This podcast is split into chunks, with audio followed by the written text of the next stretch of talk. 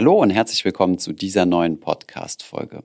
In der heutigen Folge habe ich mal wieder ein Interview für euch und zwar mit einer Person, an die es äh, ja ziemlich schwierig war ranzukommen, und zwar Isabel Schnabel. Isabel Schnabel ist Direktoriumsmitglied in der Europäischen Zentralbank und ähm, ja, wir haben ziemlich lange, also seit der ersten Corona-Welle daran gearbeitet, Frau Schnabel beziehungsweise auch andere Experten in der EZB interviewen zu können und hatten dann Anfang November die Gelegenheit. Ich bin gemeinsam mit Anna nach Frankfurt gereist und wir haben dann dort die Experten interviewt. Und mein circa einstündiges Gespräch mit Isabel Schnabel fand ich wirklich sehr interessant und aufschlussreich. Wir konnten wirklich über alle Themen sprechen. Von daher möchte ich euch nicht länger auf die Folter spannen und wir gehen direkt ins Interview mit einem Direktoriumsmitglied der Europäischen Zentralbank. Viel Spaß bei dieser Folge.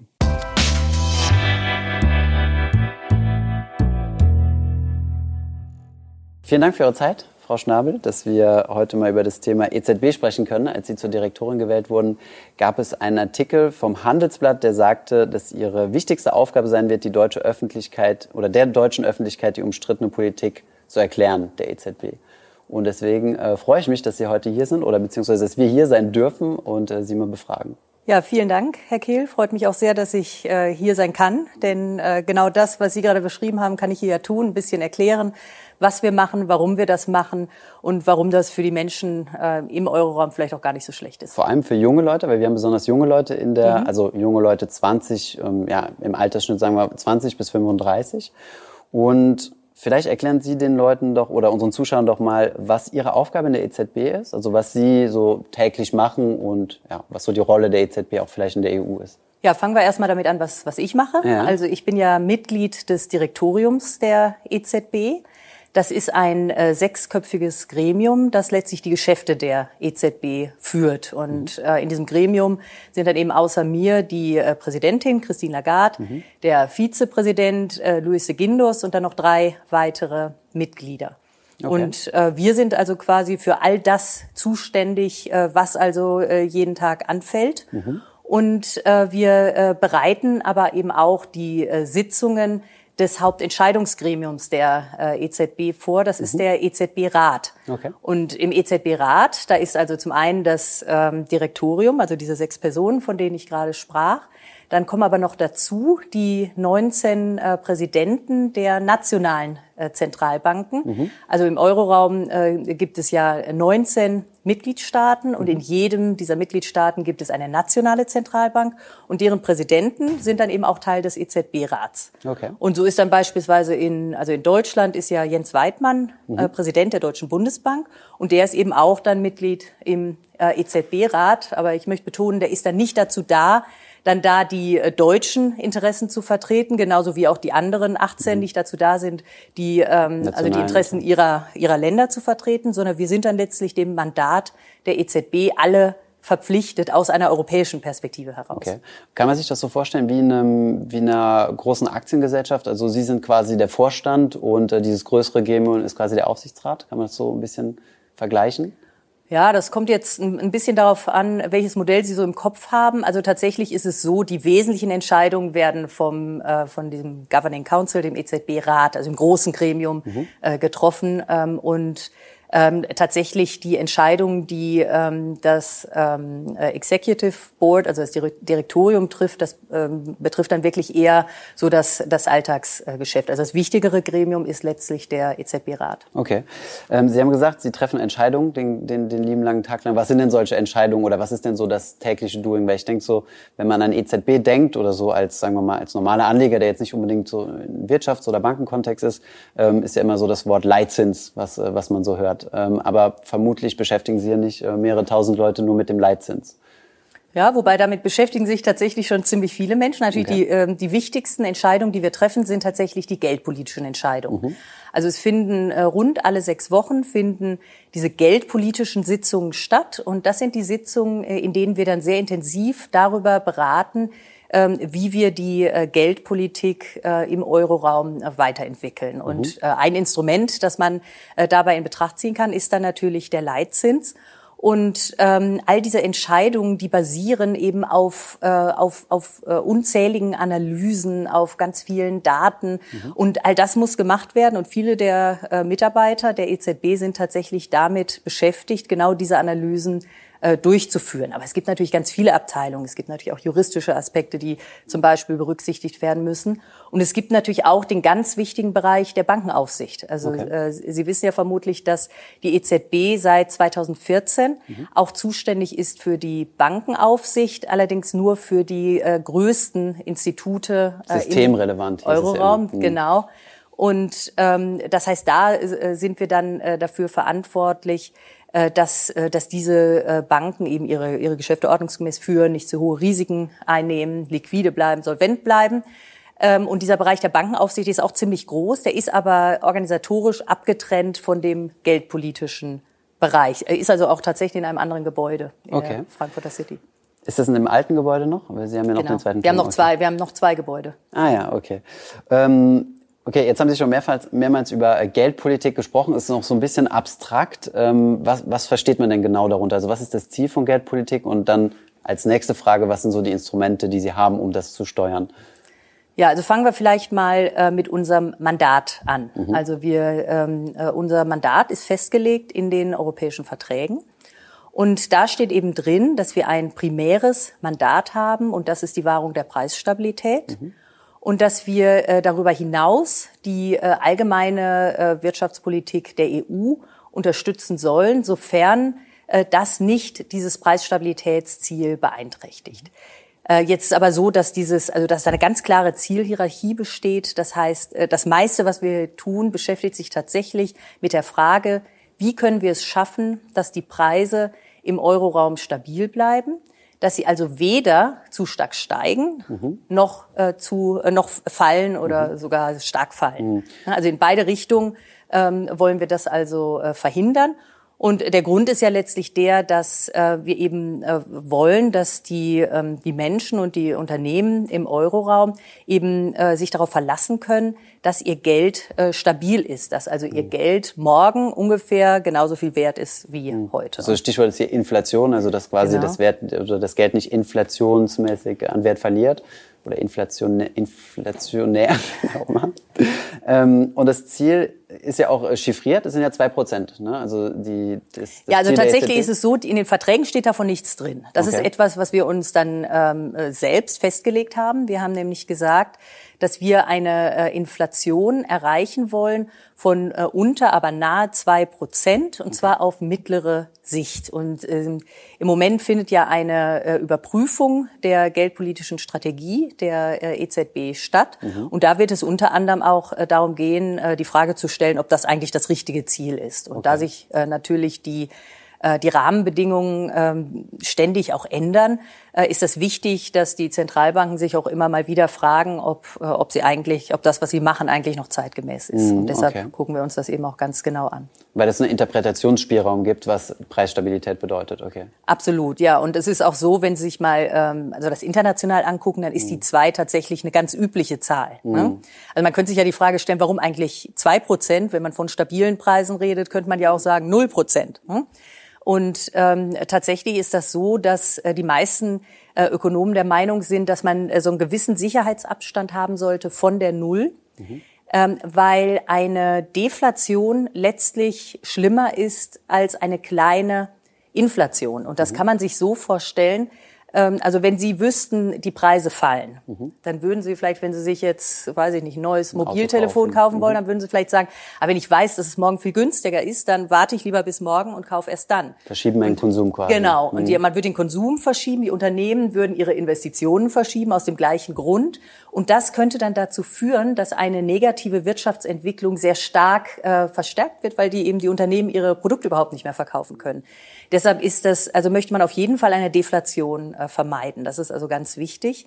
Und wenn Sie sich vorstellen, wenn man im Euroraum im Schnitt jetzt gerade null Prozent hätte, dann wäre es ziemlich wahrscheinlich, dass ein Teil der Länder ja vielleicht tatsächlich in der Deflation wäre. Das ist also ein, einer der Gründe, warum man eben nicht die Null gewählt hat, sondern, ähm, äh, sondern die zwei.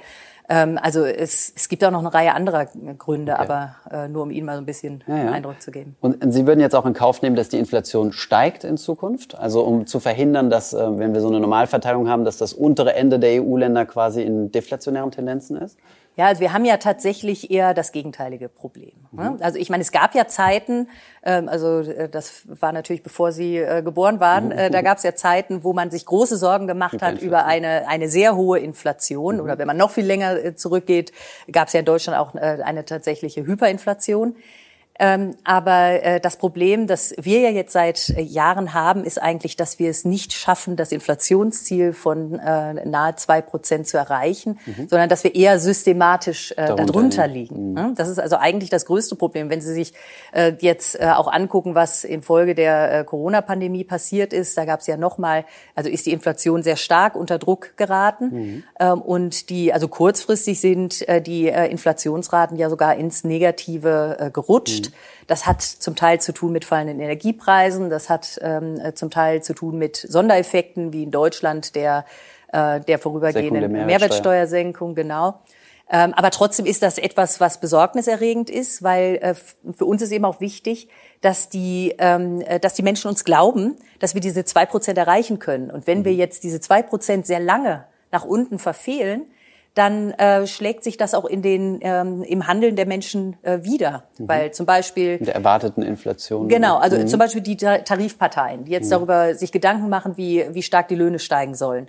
Da geht es natürlich am Ende des Tages nicht um den, äh, den nominalen Betrag, der auf dem Lohnzettel steht, sondern es geht ja um die Kaufkraft, die man davon hat. Und deshalb werden ja Tarifparteien immer Inflation mit einberechnen. Mhm. Und wir wollen, dass eben tatsächlich diese zwei Prozent mit einberechnet werden. Wenn es aber dazu kommt, dass dann dauerhaft, dass die Tarifparteien anfangen, nur noch ein Prozent zu berücksichtigen, dann wird das irgendwann sehr schwer, äh, wieder darüber hinauszugehen. Okay.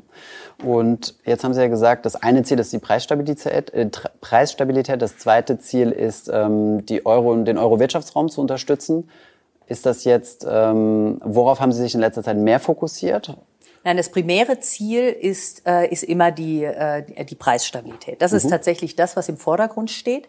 Ähm, aber tatsächlich, wenn Sie sich mal überlegen, wie man äh, diese, also wie man zum Beispiel in einer Situation, in der die Inflation zu niedrig ist, wie man dann äh, die Inflation ankurbelt, mhm. dann äh, spielt dabei ähm, das, was wir als Transmissionsmechanismus bezeichnen, eine ganz wichtige Rolle. Und das läuft eben über die wirtschaftliche Entwicklung. Also mhm. Also stellen Sie sich vor, Preise steigen nicht so stark wie gewünscht, ja. dann würde eine Zentralbank eine lockere Geldpolitik betreiben. Mhm. Das heißt, dass man äh, die Zinsen tendenziell senken würde. Mhm. Äh, das bedeutet dann, dass äh, Kredite günstiger werden und dann haben also Konsumenten eher den Anreiz, einen Kredit aufzunehmen und Unternehmen eben auch, würden dann Nachfrage entfalten. Diese zusätzliche Nachfrage würde tendenziell dazu führen, äh, dass die äh, Preise stärker äh, steigen. Aber gleichzeitig würde natürlich auch die Wirtschaft besser laufen. Das heißt, mhm. Äh, es gäbe zusätzliche Arbeitsplätze, das Wirtschaftswachstum ähm, wäre höher. Und insofern geht quasi mit der Verfolgung der äh, Preisstabilität sehr häufig eben auch einher, dass man die Wirtschaft stabilisiert, dass man also in einer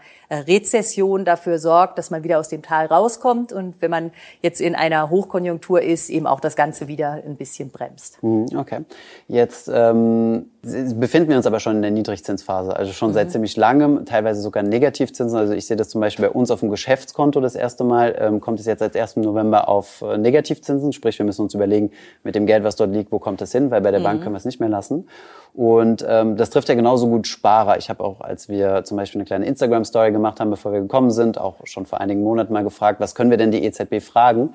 Und äh, eine der mit Abstand häufigsten Fragen ist, wann steigen die Zinsen wieder? Mhm. Und warum sind wir so lange in der Niedrigzins, äh, in, so lange in einem Niedrigzinsumfeld? Bis zu ja. Negativzinsumfeld teilweise genau. jetzt auch schon. Also äh, Sie können mir glauben, dass uns das natürlich auch sehr sehr stark umtreibt und dass wir die äh, Sorgen der Menschen natürlich auch sehr ernst nehmen.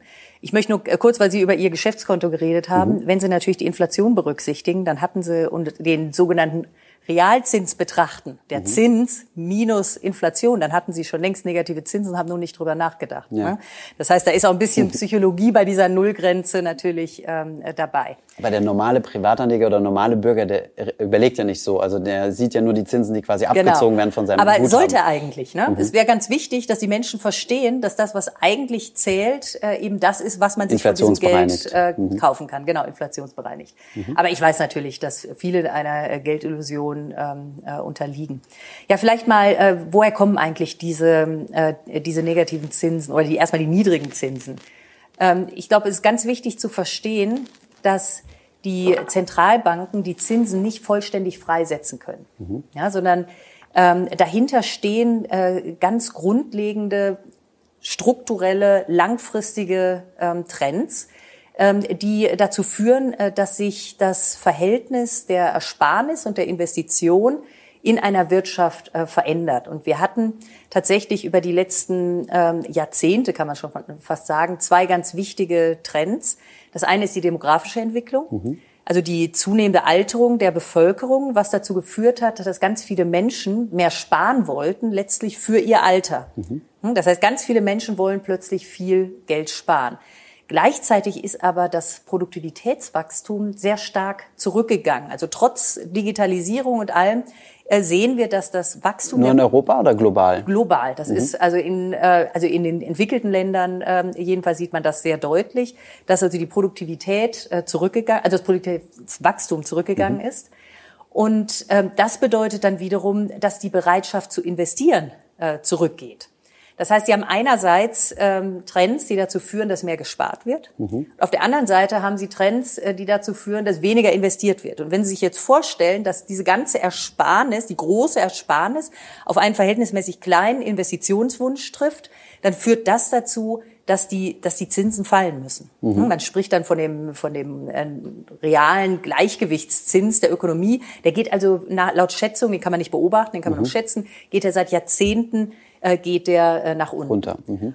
Und jetzt, also das ist quasi der Zins, der sicherstellt, dass Ersparnis und Investitionen im Gleichgewicht sind. Wenn die Zentralbank jetzt aber die Wirtschaftsaktivität äh, irgendwie äh, ankurbeln will, dann muss sie den Zins unterhalb äh, des Zinses setzen, der sich im Gleichgewicht automatisch einstellt. Mhm. Und das heißt, wenn dieser Gleichgewichtszins nach oben, äh, nach unten geht, muss auch die Zentralbank die Zinsen immer niedriger setzen, wenn sie noch eine stimulierende Wirkung äh, haben. Mhm.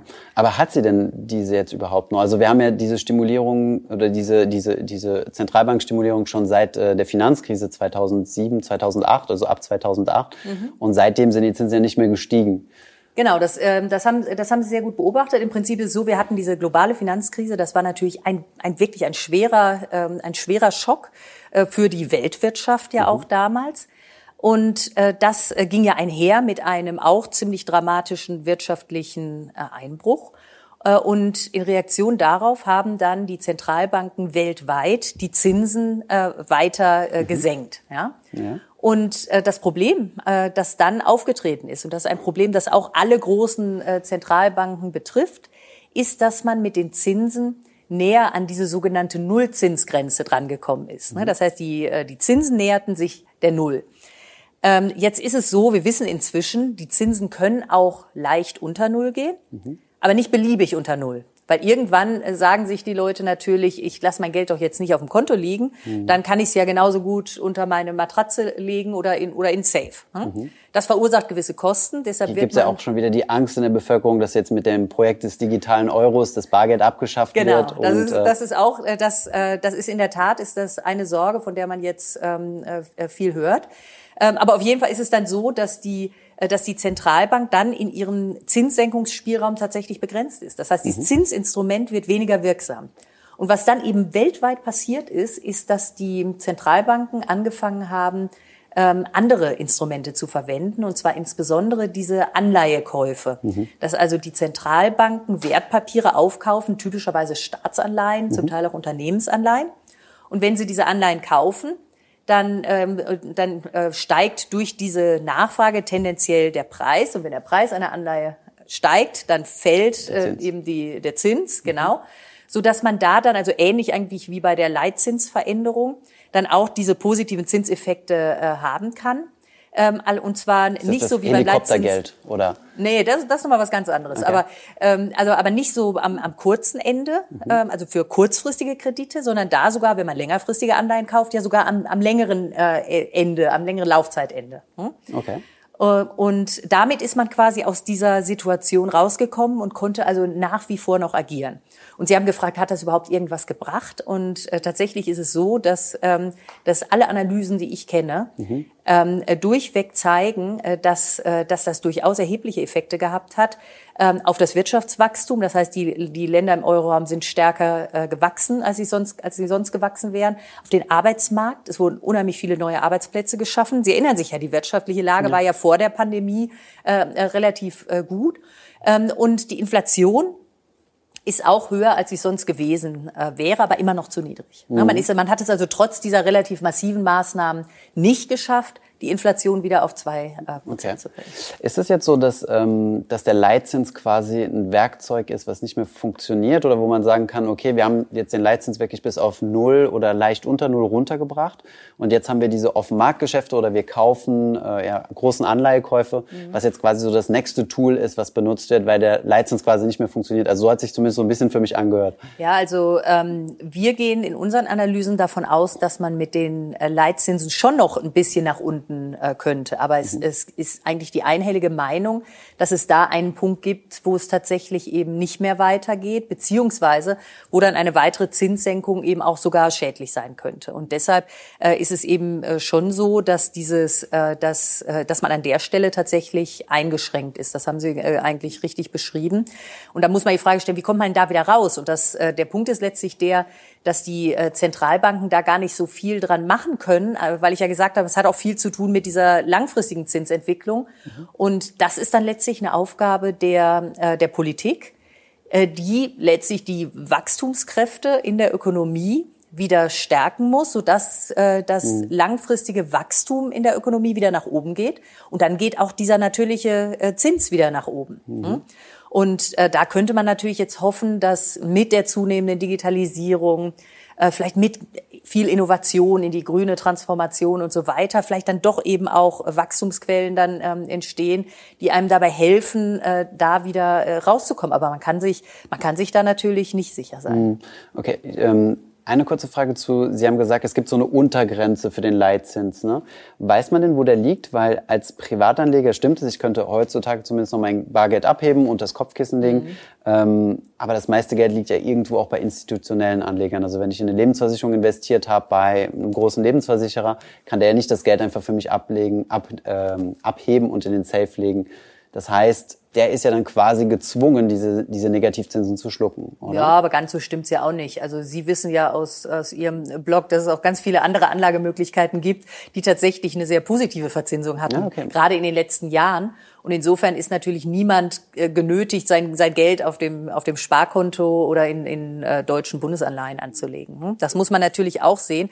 Das heißt, wenn jemand ein äh, normal diversifiziertes Portfolio hatte, dann hatte er ja mit den, äh, mit den Negativzinsen am Ende des Tages kein besonders großes Problem. Okay. Das heißt, wenn ich dann äh, schlechtes Geld oder gar kein Geld verdiene oder sogar Geld verliere in den Sichteinlagen, also Tagesgeld, Festgeld, äh, Lebensversicherung oder solche Dinge, ähm, wird es dann dort quasi abgezogen und in die Aktienmärkte gepumpt. Aber was ist denn, wenn irgendwann wieder die Anleihekäufe zurückgefahren werden? Würde es dann nicht auch die Aktienmärkte dann zum Schrumpfen bringen oder zum, die, zu fallenden Kursen?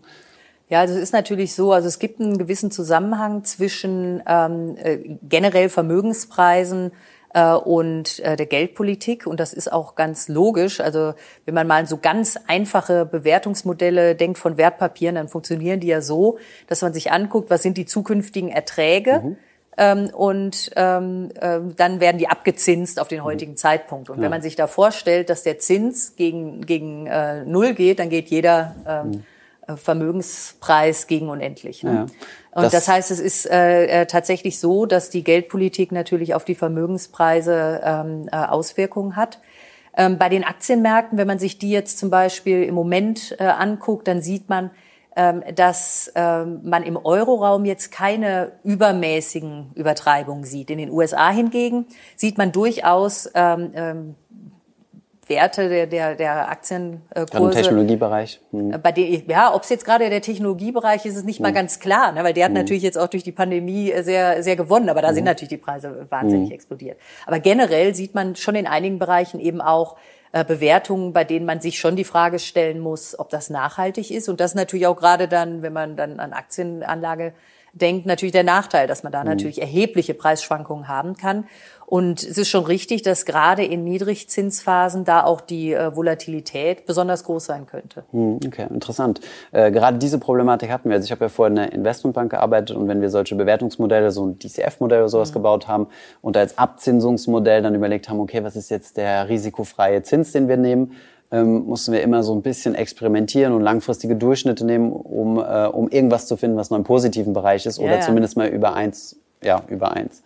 Ähm, äh, darf ich noch mal einen anderen Punkt sagen, weil ja, Sie, Sie sprachen vor, äh, vorhin davon, dass die, ähm, die jungen Menschen, die Ihnen da geschrieben haben, dass die gesagt haben, sie hätten gerne höhere Zinsen. Ja. Ne? Ich glaube, was ganz wichtig zu verstehen ist, ist, dass ähm, also wenn beispielsweise jetzt die EZB die Zinsen erhöhen würde, dann würden ganz viele Dinge passieren, die, ähm, die wirklich äh, eben sehr schädlich wären. Man mhm. würde also, ähm, ich meine, es würden natürlich äh, Kredite würden, würden teurer, die Nachfrage äh, ginge zurück, die Wir Wirtschaft äh, würde noch viel tiefer äh, in die Krise geraten, die Arbeitslosigkeit würde nach oben schießen. Das sind all die Dinge, die man dann auch im Hinterkopf haben muss. Mhm. Ne? Dann geht vielleicht dann auch der Zins auf dem Sparkonto hoch, mhm. aber man muss die Dinge ja gegeneinander abwägen. Und für die Zeit vor der Pandemie haben wir diese Abwägung auch durchgerechnet. Und was man da eben tatsächlich sieht, ist, äh, natürlich hat derjenige, der sein Geld einfach nur in Zinsprodukten hat, der hat, ähm, der hat Geld verloren. Mhm. Im Gegenzug haben aber zum Beispiel die Leute, die einen Kredit aufgenommen haben, das sind ja auch nicht wenige. Ne? Mhm. Jemand, der sich ein Auto kaufen möchte, jemand, der sich ein Haus kaufen möchte oder was auch immer, nimmt ja häufig Kredite auf. Der hat natürlich wahnsinnig profitiert, weil er sehr, äh, sehr geringe Zinsen gezahlt hat. Der Staat hat wahnsinnig profitiert, weil der natürlich auch sehr stark verschuldet ist und mhm. der Staat tätigt ja viele Ausgaben, von denen alle äh, profitieren. profitieren mhm. Ne? Ähm, und dann eben vor allen Dingen, und das darf man wirklich nicht vergessen, hat die, äh, diese wirtschaftliche Entwicklung eben die Auswirkung auf den Arbeitsmarkt. Das mhm. heißt, äh, ganz viele Menschen haben in den Jahren ähm, zwischen Finanzkrise und Pandemie äh, tatsächlich Arbeit äh, gefunden, äh, die sonst diesen Arbeitsplatz eben nicht gefunden hätten. Mhm, und äh, okay. das äh, und wenn man das alles gegeneinander aufrechnet, ähm, dann ähm, deutet einiges darauf hin, dass die Gesamtbilanz insgesamt so im Schnitt zumindest ja. positiv ist, auch wenn natürlich der eine oder andere da besser oder schlechter dasteht. Okay. Ähm, heißt das denn, dass die Wirtschaft dann in einer gewissen Weise auch abhängig ist von dem niedrigen Zins? Weil ich meine, in der Vergangenheit gab es ja schon mal Leitzinsen, die viel höher waren. Also aus heutiger Sicht ja absurd hochwirkende vier Prozent ja. oder so. Ähm, könnte die Wirtschaft sich das heute nicht mehr erlauben quasi? So würden wir damit wirklich so viel Schaden anrichten, wenn wir wieder auf ein langfristiges, also ein 30, 40, 50 Jahres langfristiges Niveau zurückkommen würden? Also in der jetzigen Situation äh, könnte man sich diese Zinsen äh, sozusagen nicht, ähm, äh, nicht erlauben. Also es müsste sich schon ganz fundamental, müsste sich in der Wirtschaft etwas ändern, damit man wieder zu Leitzinsen käme, die eben in, in dem Bereich liegen. Aber auch da möchte ich nochmal auf das Thema zurückkommen, das wir vorhin hatten.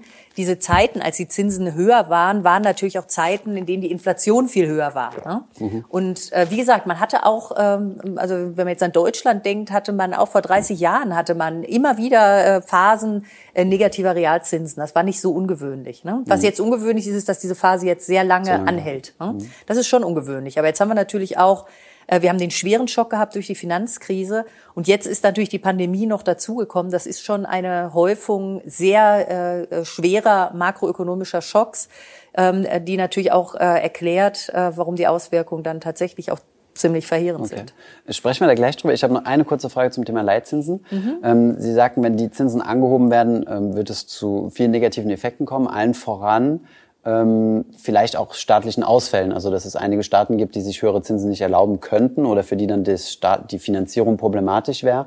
Ähm, wenn wir jetzt mal aus rein deutscher Sicht denken würden, und ich, ich denke jetzt nicht aus rein deutscher Sicht, aber nur mal rein hypothetisch, könnte man es sich aus deutscher Sicht her erlauben, die Leitzinsen zu steigern? Also wenn wenn es jetzt keine EZB gäbe, sondern wenn die Bundesbank das zum Beispiel noch machen würde? Ja, also erstmal, äh, da, da haben Sie mich, glaube ich, ein bisschen falsch verstanden. Ich hab, wollte nicht suggerieren, dass jetzt reihenweise die Staaten pleite gehen, wenn wir die Zinsen erhöhen. Äh, ich glaube auch, also ich meine, natürlich ist es so, dass jeder, der stark verschuldet ist, der leidet natürlich unter, unter steigenden Zinsen und mhm. insofern äh, ist das natürlich für jemanden, der stark verschuldet ist, keine, dann keine besonders gute Nachricht. Mhm. Aber Sie müssen sehen, gerade bei der Staatsverschuldung ist es so, dass die, ähm, ähm, dass die relativ langfristig ist und auch immer längerfristig geworden ist. Und äh, was da ja relevant ist, äh, ist immer das, was quasi in jedem, in jedem Jahr wieder äh, passiert, was also refinan was mhm. refinanziert werden muss zu dem neuen Zins. Sodass sich also höhere Zinsen nicht schlagartig niederschlagen in höheren Zinskosten, sondern das wälzt sich so langsam, mhm. wälzt sich das so in das System ähm, rein. Ne? Mhm. Äh, und insofern äh, wird das dadurch wird das ähm, abgefedert. Und deshalb ist es auch jetzt äh, im Moment natürlich aus Sicht eines Staats sehr sinnvoll, sich auch ähm, sich auch langfristig ähm, äh, zu verschulden. Aber ich kann Ihnen sagen, auch die Bundesbank würde in der jetzigen Situation die Zinsen äh, auf gar keinen Fall ähm, erhöhen. Also das wäre vollkommen abwegig. Okay. Sie haben ja schon gesagt, dass es keine gute Idee ist, sein Geld auf dem Tagesgeldkonto liegen zu lassen, weil ja allein schon im Negativzinsumfeld ähm, Denken Sie, Deutschland müsste mehr zu einer Aktiennation werden? Also vielleicht mehr wie unsere europäischen Nachbarländer, wo doch der Prozentsatz vom, ja, vom privaten Vermögensaufbau mehr in Aktien investiert ist oder andere Wertgegenstände wie zum Beispiel Immobilien? Ja, also zunächst mal ist natürlich so, dass die optimale Vermögensanlage hängt natürlich sehr stark von der individuellen Situation ab und hängt davon ab, wie die, äh, wie die Risikopräferenzen sind, hängt davon ab, was man mit dem Geld machen will. Also wenn man natürlich zum Beispiel zu einem ganz bestimmten Zeitpunkt eine bestimmte Summe haben will, mhm. dann legt man vielleicht anders an, als wenn man das über Jahre hinweg irgendwie entnehmen will.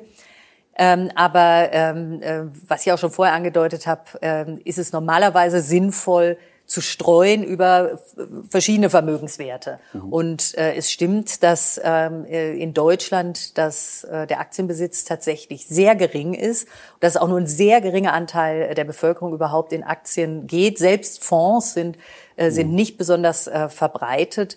Ähm, und es gibt schon äh, sehr gute Gründe, ähm, äh, dass man, äh, dass man das stärker fördert. Und seine Allokation mit aufnimmt. Mhm. Absolut, weil ähm, ich meine, wie gesagt, jemand, der das etwas besser gestreut hat, der hat natürlich auch in den vergangenen Jahren letztlich gar nicht so schlecht abgeschnitten.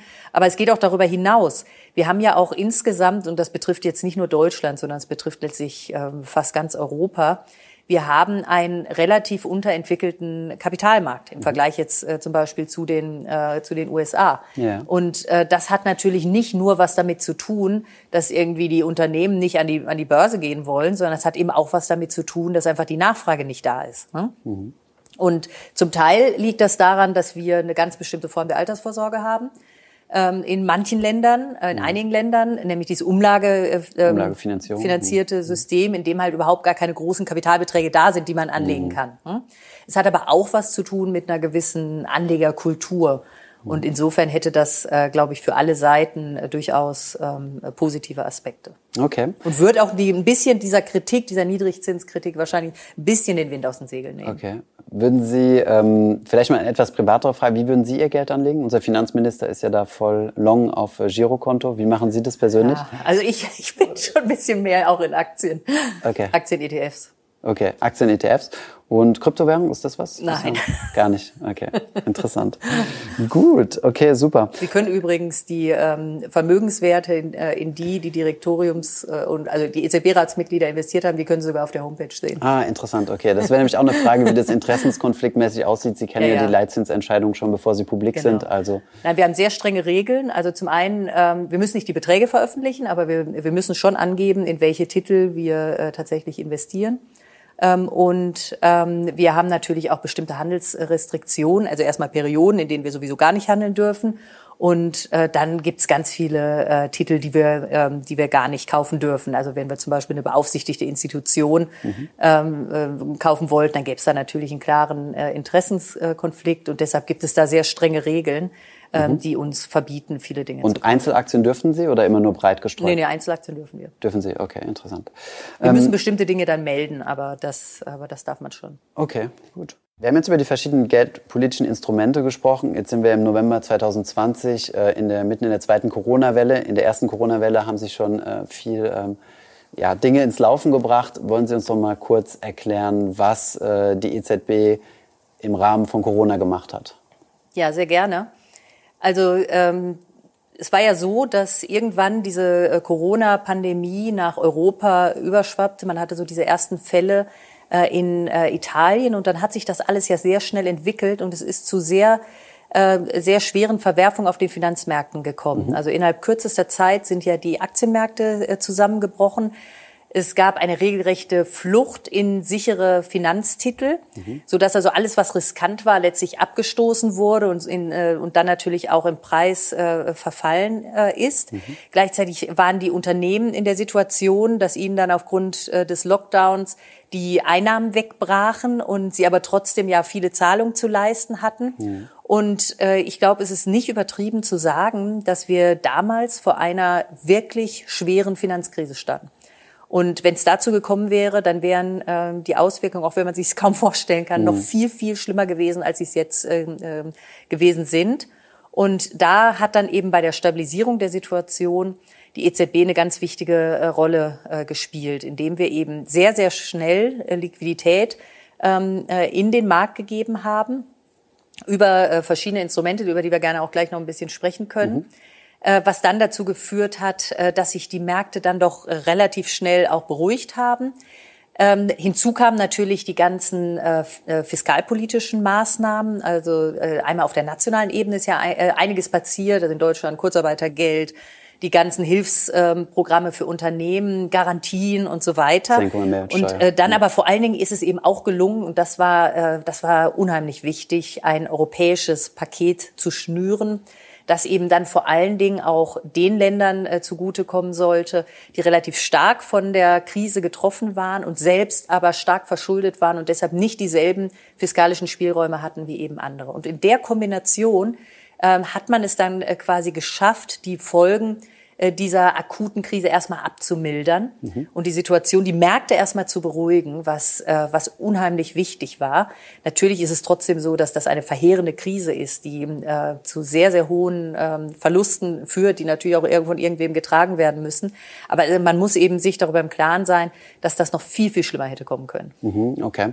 Das heißt, ist, die, ist das Risiko einer, einer neuen Finanzkrise jetzt abgewehrt oder wie, was sind so die, die Metriken, die Sie so im, im, im Blick haben, um, um zu prüfen, ähm, ja, in Anführungszeichen, wo die Ampel steht. Also ja, ja, nee, das ist eine sehr gute Frage. Also zunächst mal war es natürlich so, dass die Banken ähm, sehr viel besser in die Krise gekommen sind als damals bei der globalen äh, Finanzkrise. Das mhm. heißt, äh, die Banken waren äh, so gut kapitalisiert, äh, dass sie letztlich Teil der, der Lösung sein konnten und nicht Teil des Problems. Ähm, aber äh, es ist natürlich so, dass dann, also die Banken haben dann sehr viel Liquidität erhalten, sie haben dann aber auch sehr viele Kredite vergeben. Schon unmittelbar zu Beginn der Krise wurden sehr viele Kredite an diese Unternehmen vergeben, denen eben die Einnahmen weggebrochen sind. Ähm, aber äh, äh dann gab's äh, gab's die äh, Kreditgarantien, die den Banken dann auch die Risiken zum Teil äh, weggenommen haben. Ähm, und ähm, äh, insofern war dann das Risiko für die Banken auch äh, überschaubar.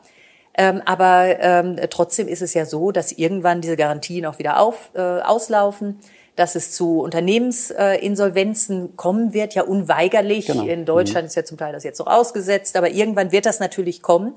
Und dann wird es auch im Bankensektor natürlich äh, Spuren hinterlassen. Mhm. Und äh, insbesondere wird es zu äh, Kreditausfällen kommen. Die notleidenden Kredite werden äh, wieder ansteigen. Man hat es ja gerade geschafft, nach der Finanzkrise die, die Zahlen wieder doch sehr deutlich nach unten zu bringen. Mhm. Die werden natürlich wieder nach oben gehen. Schon jetzt sieht man, dass die Risikovorsorge für, ähm, für Verluste natürlich auch sehr stark nach äh, oben gegangen ist. Was sind das so für Zeiträume? Also wie, wie lang sind so die staatlichen Garantien, die da gegeben wurden? Und ab wann kann man damit rechnen, dass, dass die Firmen tatsächlich äh, oder dass die Insolvenzen sich in den Bankbilanzen widerspiegeln? Ja, also es ist auf jeden Fall mit einer, mit einer erheblichen Verzögerung. Mhm. Ähm, aber das kann man ganz äh, genau überhaupt nicht sagen, weil die Regelungen sehr individuell sind. Also über, äh, gerade über die Mitgliedstaaten hinweg ähm, gibt es da äh, sehr große äh, Unterschiede. Ähm, und es ist natürlich auch so, dass jetzt immer wieder, wenn natürlich dann etwas passiert, wie jetzt die zweite Welle, dann äh, gibt es natürlich auch wieder Maßnahmen, die verlängert werden, weil man schon verstanden hat, und das ist was, was man in den vergangenen Krisen noch nicht so gut verstanden hatte, dass es natürlich, dass man natürlich auf jeden Fall vermeiden muss, dass man eine solche Krise dann mitten in der Krise auch noch verschärft. Hm, okay. Ähm, und deshalb äh, ist die Hoffnung, dass das Ganze ein bisschen rausgestreckt wird. Aber trotzdem ist es natürlich so, ich meine, die Banken haben sehr viele äh, regulatorische Erleichterungen ja auch bekommen, dass mhm. sie quasi ihr Eigenkapital dann äh, auch nutzen durften ähm, äh, und ihre Puffer quasi auflösen konnten. Nur am Ende des Tages ist es natürlich so, irgendwann äh, müssen sie natürlich ihr Eigenkapital auch wieder aufbauen und das, äh, sie werden natürlich aus dieser Krise erstmal herauskommen doch ähm, etwas mit, abgemagert. Ja, sozusagen, genau. Hm, okay. Das lässt sich eigentlich kaum vermeiden. Und ja. insofern ist auch immer die, das ist wirklich auch äh, für die Frage, wie es weitergeht, spielt das natürlich schon eine erhebliche Rolle. Und die Hoffnung ist, dass man, dass der Bankensektor eben diesmal doch so robust ist, dass man eine Finanzkrise äh, vermeiden kann. Vollständig ausschließen kann man das aber natürlich nicht. Hm, okay. Jetzt habe ich mir die Zahlen der EZB-Bilanz angeschaut, weil wenn Sie ja ähm, Ankaufprogramme verabschieden, dann wird ja quasi neues Geld geschaffen, in Anführungszeichen. Davon wird dann auf dem Markt, werden dann Anleihen gekauft. Das heißt, insgesamt steigt ja die Bilanz genau. äh, der Europäischen Zentralbank. Ähm, die ist ja ziemlich erheblich gestiegen, also auf fast äh, sieben, jetzt muss ich die richtige Zahl, Billionen, wenn ich mich nicht ganz irre. Ja, ja ich muss auch immer überlegen, weil es im Englischen ja immer Im Englischen ist es, wäre es in Trillions, also seven Trillions. Ähm, gibt es Pläne, die Bilanzsumme langfristig wieder zu reduzieren? Und wenn ja, wie würde man das, sowas machen? Und was, wie, wie starkes Wirtschaftswachstum bräuchte man dafür? Mhm.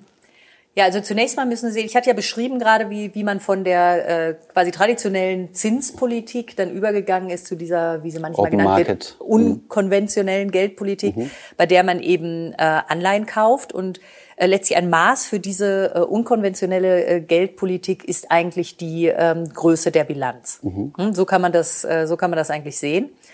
Ähm, und ähm, was jetzt mit der Bilanzgröße passiert, hängt natürlich ganz entscheidend davon ab, wie sich die Wirtschaft weiterentwickelt, wie sich die Inflationsaussichten weiterentwickeln, weil am Ende des Tages sind wir ja durch unser Mandat auch gebunden.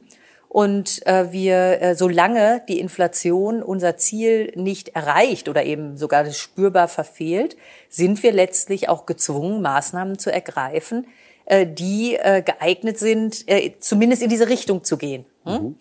Ähm, und äh, insofern, solange äh, die Inflationsentwicklung so ist, wie sie jetzt ist, wird es auch keinen äh, Abbau der Bilanz geben.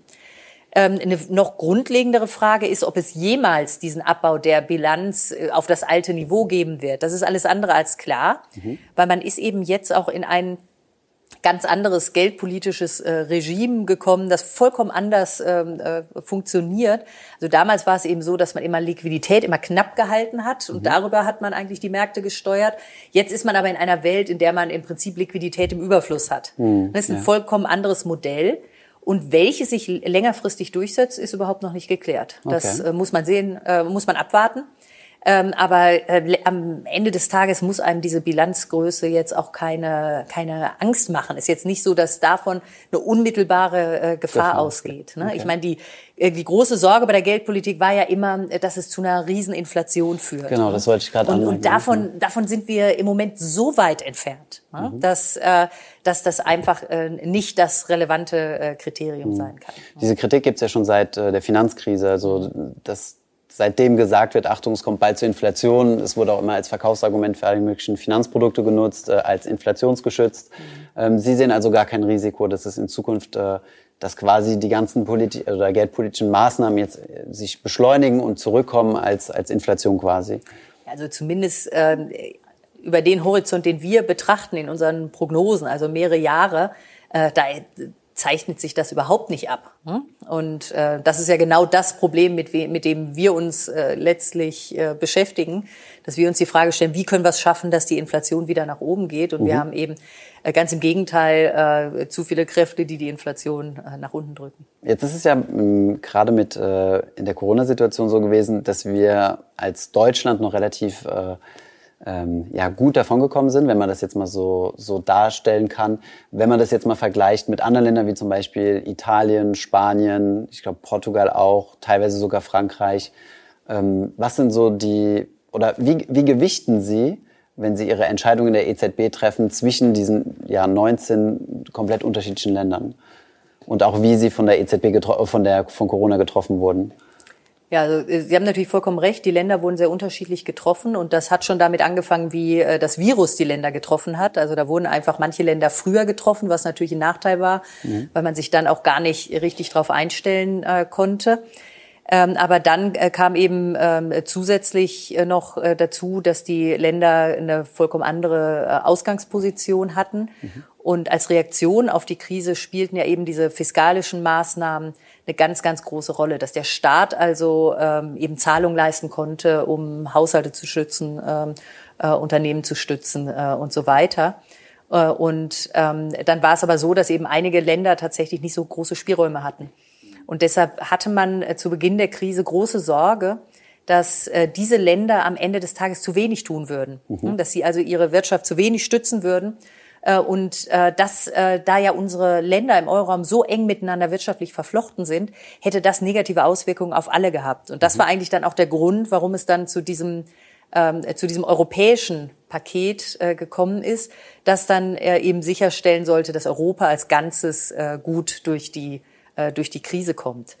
Ähm, bei der Frage, wie gewichten wir unterschiedliche Länder, ähm, wir orientieren uns ja ähm, in erster Linie tatsächlich an dem quasi dem Durchschnitt des Euroraums. Also wenn wir mhm. zum Beispiel die Inflation angucken, dann betrachten wir die Inflation im Euroraum. Ja? Mhm. Und ähm, das hat, da gibt's dann quasi eine natürliche äh, Gewichtung durch die äh, durch die Wirtschaftskraft. Mhm. Sprechen. Okay, jetzt sind Sie auch verantwortlich äh, für alles, was wir jetzt eben so als Open Market Operations äh, bezeichnet haben, richtig? Ähm, das heißt, Sie verwalten ja oder Sie sind ja quasi verantwortlich dafür, ähm, diese Anleihekäufe auf dem Markt zu tätigen. Das darf ja nicht direkt geschehen. Also Sie dürfen ja nicht direkt von Staaten quasi mhm. Anleihen abnehmen, sondern es muss über quasi äh, ja, Drittanbieter, also über Banken oder über den Markt geschehen. Ähm, wie entscheiden Sie, welche Anleihen Sie kaufen? Sie haben ja eigentlich auch ein Mandat, wo Sie jetzt theoretisch auch Aktien kaufen dürften. Ähm, ja, also zunächst mal ähm, tatsächlich teilen sich die EZB und die nationalen Zentralbanken teilen sich ja die Ankäufe. Es ist also nicht so, dass die EZB sämtliche Anleiheankäufe äh, alleine äh, durchführt, sondern erheblicher Teil, der größte Teil wird tatsächlich durch die äh, nationalen Zentralbanken äh, getätigt. Das heißt, die Bundesbank kauft die deutschen Anleihen und die Banca d'Italia kauft die äh, kauft die italienischen Anleihen. Und die Allokation machen Sie? Also ja, die Allokation erstmal grundsätzlich ähm, in den normalen Ankaufprogrammen äh, ist die Allokation nach dem sogenannten EZB-Kapitalschlüssel. Das heißt, es geht nach den Anteilen, äh, die äh, das entsprechende ähm, Mitgliedsland am Kapital der äh, EZB hat. Und das orientiert sich auch im Wesentlichen an der Wirtschaftskraft, kann man, kann man sagen. Okay. Das heißt, es wird jetzt nicht, es werden nicht von den Ländern, die mehr, äh, die stärker verschuldet sind, werden nicht mehr Anleihen gekauft. Deshalb. Hm? Damit will man natürlich auch so Anreizinfekten äh, entgegenwirken. Ähm, tatsächlich ist es aber so, dass man in, äh, in dieser Krise äh, ist man äh, davon ja dann tatsächlich ähm, abgewichen, vorübergehend. Äh, und zwar, was wir in der Krise gesehen haben, also ich hatte ja gesagt, es gab eben diese, diese Flucht in, ähm, äh, in sichere Anleihen. Und das hat eben auch dazu geführt, dass wenn man sich die Staatsanleihenrenditen angeguckt hat im Euroraum, dass die tatsächlich äh, also total auseinandergegangen sind. Dass also die äh, deutschen Renditen sogar eher nach unten gegangen sind und äh, beispielsweise die italienischen oder griechischen sind tatsächlich nach oben geschossen und mhm. zwar stärker, als man jetzt allein durch fundamentale äh, Effekte hätte begründen können. Mhm. Und äh, deshalb haben wir dann bei unserem, äh, bei diesem Pandemie äh, Ankaufprogramm äh, haben wir ähm, etwas gemacht, was unser äh, das andere Anleihekaufprogramm eben nicht hat. Äh, wir haben diesem äh, Programm eine gewisse Flexibilität verliehen.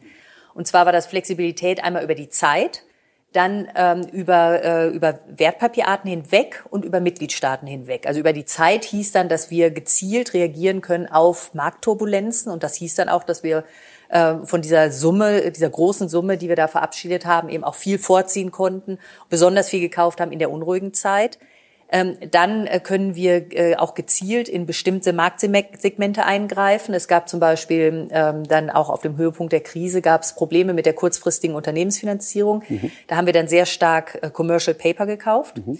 Ähm, und ähm, dann eben äh, diese Sache über die Mitgliedstaaten hinweg, dass wir also in der Phase dann äh, verstärkt Anleihen äh, gekauft haben von Mitgliedstaaten, in denen die, ähm, die Risikoprämien besonders stark äh, in die Höhe gegangen sind. Aber weicht Und, man damit nicht davon ab, was Sie ja eben gesagt haben, dass genau. man falsche Anreize setzen will? Also dass ja. es quasi heißt, auch wenn es mir sowieso schlecht geht, dann kauft die EZB, also mal ganz platt gesprochen, sowieso meine Anleihen?